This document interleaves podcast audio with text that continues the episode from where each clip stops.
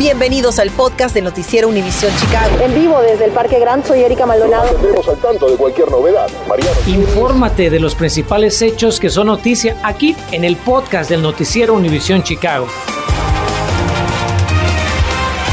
¿Cómo le va? Muy buenas tardes para todos. Esta edición la comenzamos con el accidente que le ocurrió a una mujer cuando tranquilamente caminaba por la calle y le cayeron encima escombros de un edificio. Imagínese el susto. Mariano Gielis nos tiene la condición de la joven y además analizó en profundidad el número de inmuebles en Chicago que se encuentran en condiciones tales que sus fachadas son una amenaza para peatones y conductores. También averiguó cómo reportarlos para que estos no representen un peligro para usted.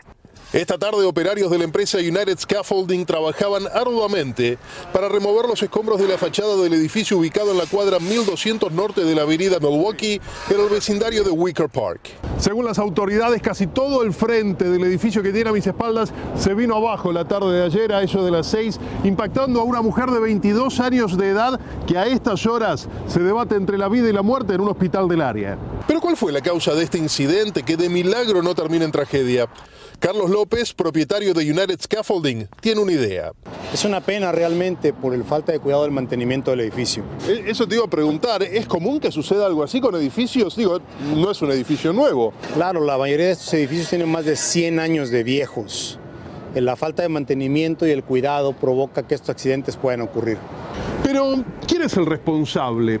Noticias Univisión Chicago trató de comunicarse con el dueño de esta propiedad sin suerte y en el departamento de edificios de la ciudad nos han asegurado que a partir de quejas al servicio 311 le han exigido a esta misma persona que arregle la fachada, pero nada se ha hecho. Ahora el tema se va a definir en corte, pero mientras tanto, presta atención a los siguientes datos. Solo en lo que va de 2022, el servicio 311 de la ciudad recibió 4.753 llamadas por presuntas violaciones edilicias y violaciones en la construcción o falta de permiso para construir.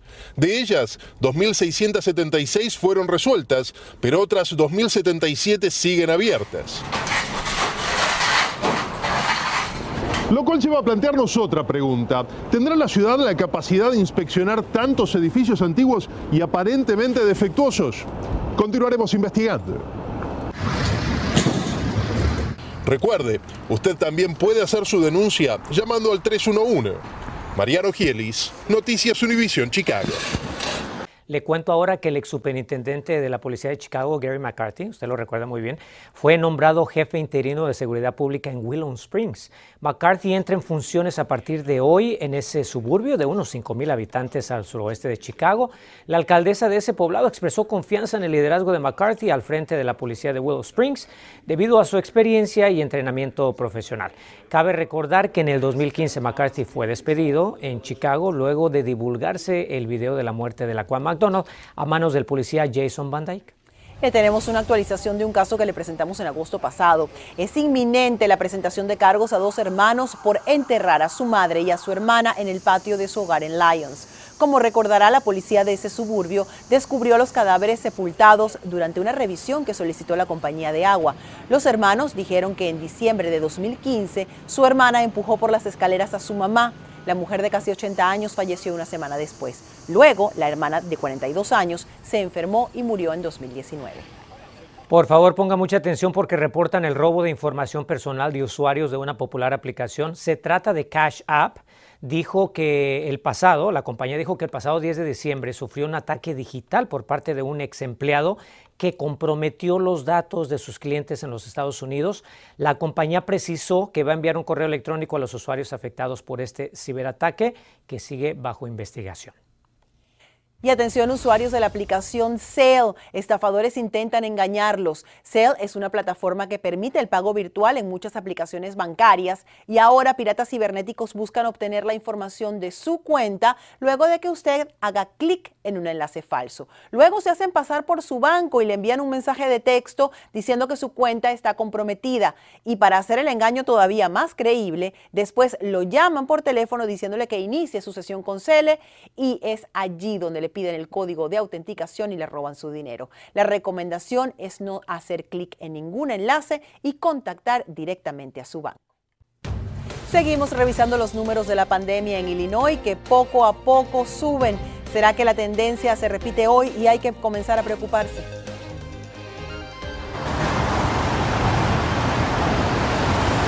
Y el Festival de Mole de Mayo está pactado a realizarse del 27 al 29 de mayo aquí en la calle 18 en Pilsen. Pero el día de hoy es el tema de conversación entre los comerciantes. En solo segundo le comentaré el porqué de esta controversia.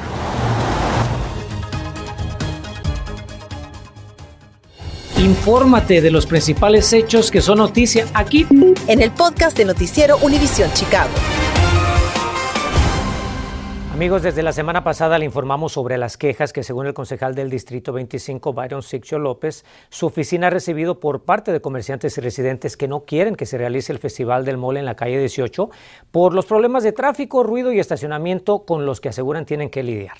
Bueno, y este pasado domingo, de hecho, les actualizamos la situación cuando el concejal Sixio López nos confirmó que solicitó una reunión con residentes y comerciantes para el próximo 11 de abril, misma que vía telefónica organizadores confirmaron su asistencia para llegar a un acuerdo. Sin embargo, esta mañana los comerciantes se enfurecieron al ver que los organizadores del evento dieron a conocer el programa del festival para este año. Ámbar Gilmore lleva toda la tarde investigando. Ámbar, te saludo con gusto. Cuéntanos, por favor, qué va a pasar entonces con la reunión pactada para el 11 de abril.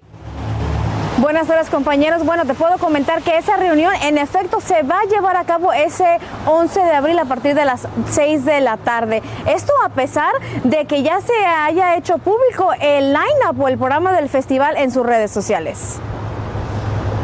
El Festival Mole de Mayo está siendo un tema controversial entre los organizadores, los comerciantes y la comunidad de Pilsen. Como le hemos informado en nuestros noticieros, tras recibir decenas de quejas de los residentes sobre este evento, el concejal Byron Sixto López habría propuesto cambiar el lugar para llevarlo a cabo y se tenía entablada una reunión con la comunidad y organizadores para el 11 de abril. Pero para su sorpresa, hace unas horas se publicó en redes sociales la programación del evento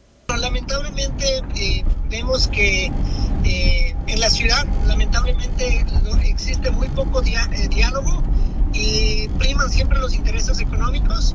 Y lamentablemente quienes llevan las de perder son los negocios pequeños, los residentes, quienes no pueden ni siquiera ahora expresar sus preocupaciones por el alto costo, se cierran las calles y eso les dificulta también el tener ventas ese día. Su oficina recibió 29 quejas de comerciantes y 45 de residentes. Esta tarde hablamos con el director de eventos especiales que está a cargo de Mole de Mayo para cuestionar cómo es que se publica el programa del festival cuando aún está pendiente la sede. Ah, entonces, hasta, hasta ahora no hay ah, algo decisivo e incluso nuestras aplicaciones uh, hacia la ciudad son en, en, la calle 18. Entonces por eso es que ponemos, claro, eh, que ponemos la calle 18 como, como la sede donde será el festival. Ahora claro que sí, eh, estamos abiertos el lunes para hablar de, de, esta situación. Y para escuchar de los propios comerciantes, llegamos a la ferretería Álvarez, quien es también portavoz de los comerciantes en Pilsen. Le digo, mira, la logística que debe de existir, yo no soy experto en festivales, ni te voy a decir cómo operes tus negocios, tampoco. Pero debe existir la logística de, vamos a suponer, una contingencia de una persona que se desmaya o padece de asma o tiene una otra condición más seria, ¿cómo llegaría la ambulancia a esa cuadra? ¿No existe tal plan? Le cuestionamos al organizador del evento también si es que estos comerciantes podrían ser recompensados económicamente, ya que cuando se cierra la avenida 18 para filmar una película, estos dueños de negocios reciben una recompensa por mantener su negocio cerrado. Una de las cosas que, estamos haciendo es uh, redistribuyendo el festival para que los comerciantes uh, de esas dos cuadras que son ese festival sean beneficiados por el, el flujo de tráfico que va a existir. En los primeros años el festival se realizaba en las calles 16 y South Peoria, pero en el 2015 se mudó a la calle 18 en un esfuerzo por atraer a más personas a los negocios. Bien, esa reunión está pactada para el 11 de abril a partir de las 6 de la tarde dentro de la oficina del concejal Byron Sixto López. Así que le mantendremos informado del resultado de esa reunión. Hasta aquí la información, estamos en vivo en Pilsen. Yo soy Ambar Gilmore, regreso con ustedes. Muy buenas tardes. Claro que sí, estaremos pendientes el 11 de abril. Gracias, Ámbar. Ahora vamos a cambiar de tema para contarle que este jueves estamos modificando el reporte sobre el estado de la pandemia en Illinois, siguiendo la recomendación del Departamento de Salud Pública. A partir de hoy usaremos la tasa de positividad de contagios y hospitalizaciones como los datos principales para entender el avance o retroceso del COVID en nuestro estado. Este día las autoridades reportan que la tasa de positividad de la pandemia es del 2%. Hasta anoche había 517 pacientes con coronavirus en los hospitales del estado y en las últimas 24 horas se registraron 1.496 nuevos casos de COVID con 11 decesos. Y con este incremento en la tasa de positividad que hemos tenido en los últimos días, queremos darle la bienvenida al doctor Alfredo Menalora para que nos ayude a poner las cosas en contexto. Doctor, bienvenido. Hola, muy buenas tardes. Bueno, los números de COVID se habían estabilizado, pero hemos empezado a ver repuntes. ¿A qué se debe esto? ¿Es algo de lo que tenemos que empezar a preocuparnos, doctor? Es algo que tenemos que mantenernos este, al tanto porque los casos se están subiendo, eh, nuestras eh, formas de mitigación están todavía eh, bien bajas, no estamos usando máscaras en, sitios cerrados, o sea que la mitigación está baja, la transmisión está subiendo y también estamos lidiando con una variante, la, BA2, que es más transmisible, o sea que el, ambiente está para que realmente sigan subiendo los casos y tenemos que mantenernos con mucho cuidado. Doctor, por otra parte, hoy la doctora Alison Arwady, eh, directora médica del Departamento de Salud Pública de Chicago, dijo que el único ligero incremento en la vacunación en el último mes ha sido porque están llamando a las personas a los códigos postales más afectados y que entonces las personas han aceptado una cita incluso para vacunarse por primera vez. ¿Usted cree que esto será suficiente para lograr que la comunidad responda y subamos esos niveles de vacunación? Tenemos que hacer todo lo posible y sé que el Departamento de Salud Pública tiene muchos programas, inclusive programas donde eh, eh, el Departamento de Salud Pública va a su hogar para vacunarlo. Eh, hay muchos programas, pero lo importante es que la población sepa que deben de vacunarse y deben de estar al día con sus vacunas. Es decir, si es de edad de tener un booster o de tener eh, más de un booster, eh, deben de tratar de, de buscar esas dosis para así protegerse lo más posible, sobre todo cuando los casos estén subiendo. Doctor, y también a la doctora Arwady dijo que muchos cuando se dan cuenta que tienen COVID, que están contagiados, se medican por su cuenta, no acuden con un doctor para que los trate. ¿Cuál sería el mensaje que usted tiene a estas personas y por qué es tan importante buscar cuidado profesional desde el principio? Es sumamente importante, sobre todo porque ahora tenemos herramientas para poder tratar a las personas y disminuir el riesgo de hospitalización y muerte. Tenemos pastillas como la pastilla llamada Paxlovid, eh, tenemos anticuerpos monoclonales. Todo esto requiere de que usted hable con un médico eh, y que el médico vea cuál de estos medicamentos eh, es, es el que usted debe de tomar. Eh, si, se queda en casa sin buscar atención médica, es posible que pierda la oportunidad y sobre todo que pierda tiempo, porque muchos de estos medicamentos requieren de una ventana de cinco días desde el inicio de los síntomas hasta recibir el medicamento o siete días para otros medicamentos. O sea que el tiempo corre y mientras más dure para, para ver a un médico puede perder estas oportunidades que son sumamente importantes para mantenerlo eh, saludable. Muchísimas gracias al doctor Alfredo Menalora por acompañarnos esta tarde. Por segundo día consecutivo, el expresidente Barack Obama estuvo en Chicago. Esta tarde, el exmandatario habló con 350 estudiantes de la Academia Hyde Park como parte de la serie Futures o Futuros de la Fundación Obama. Estas conversaciones exponen a los alumnos de preparatoria a diferentes profesiones en varias industrias y hoy además los estudiantes pudieron hacerle preguntas al expresidente Obama sobre sus primeras decisiones para elegir una profesión. Vaya experiencia para todos ellos. Hoy Chicago vivió el primer juego de la temporada de los Cubs, pero ¿cómo lo vivieron vecinos y comerciantes? Continuamos con el podcast del noticiero Univisión Chicago. Ya nos lo adelantó Ligia, los Chicago Cubs ganan su juego de apertura en Chicago y esta tarde no podemos despedirnos sin recibir con los brazos abiertos esta nueva temporada que inicia con muy buen pie, Enrique. El estadio Wrigley Field estuvo esta tarde a capacidad para el juego inaugural contra Milwaukee. La novena del norte de la ciudad comenzó así una serie de cuatro juegos contra los cerveceros.